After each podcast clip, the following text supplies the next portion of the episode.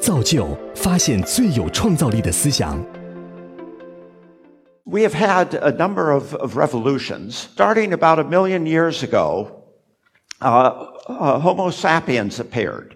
These were the precursors of humans. One of the things you'll notice on this slide is the sequence of revolutions are getting faster and faster together. The next revolution occurred in hundreds of thousands of years when humans appeared. Humans were hunter-gatherers.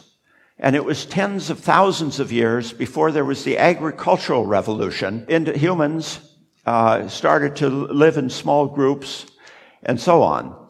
But then it was only thousands of years to the industrial revolution, uh, where we had the steam engine and electrical power, and we started to imp- uh, to automate uh, physical tasks. Now, in just a few hundred years, we're going to have the information revolution where we're going to automate intellectual tasks. Probably in another 40 years, there'll be another revolution, and then maybe in four years, there'll be another.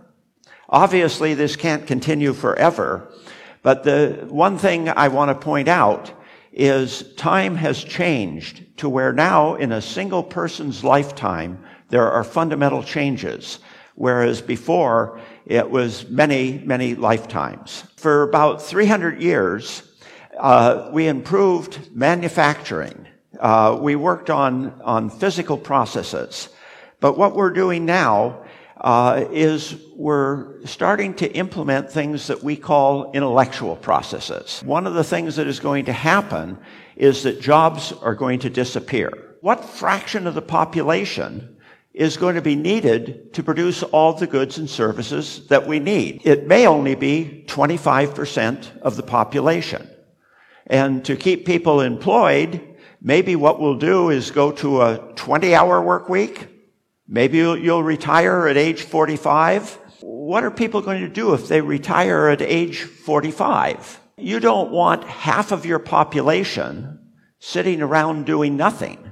That's likely to be unstable. Some nations are uh, working on that today. Other people have asked me, since I spend a lot of time in China, what are the differences between the United States and China? There are a number of differences.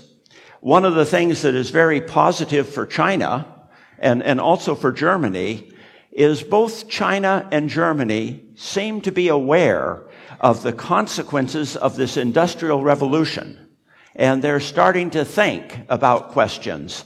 Uh, what fraction of the population is going to be employed? How are we going to make sure everybody has a living income?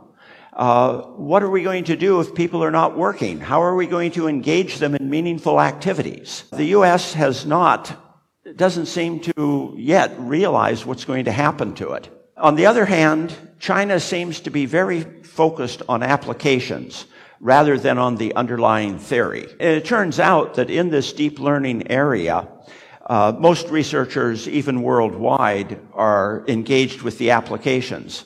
But at least in the US, a few of them are starting to ask the question, why does it work? One of the things about engineering I should point out is when people learned how to make an airplane fly, they didn't really understand aerodynamics. Scientists only developed the theories of aerodynamics afterwards to improve the flight. The same with the internal combustion engine. People made it work, and then they started to understand combustion in deeper ways and make it more efficient. And I think the same thing will happen with deep learning. Right now we're at the stage where they're making it work. People will then, scientists afterwards will figure out why it works and, and improves it. I wanted to make one other point, and that is the difference uh, between basic and applied research. Some people think it depends on how fundamental it is, but that's not the, the definition.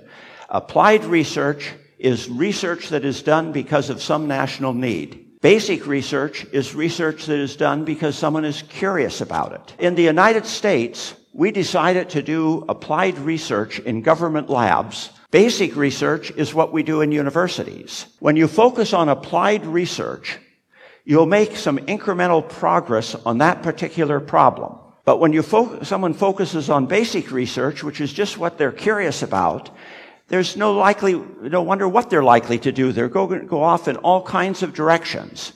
And it turns out that some of these directions created whole new industries and hundreds of thousands of jobs. And the return on basic research was one of the best investments the U.S. ever made. Let me just conclude by this, this one last comment that individuals, companies, and nations that recognize the coming revolution and plan for it are going to benefit enormously.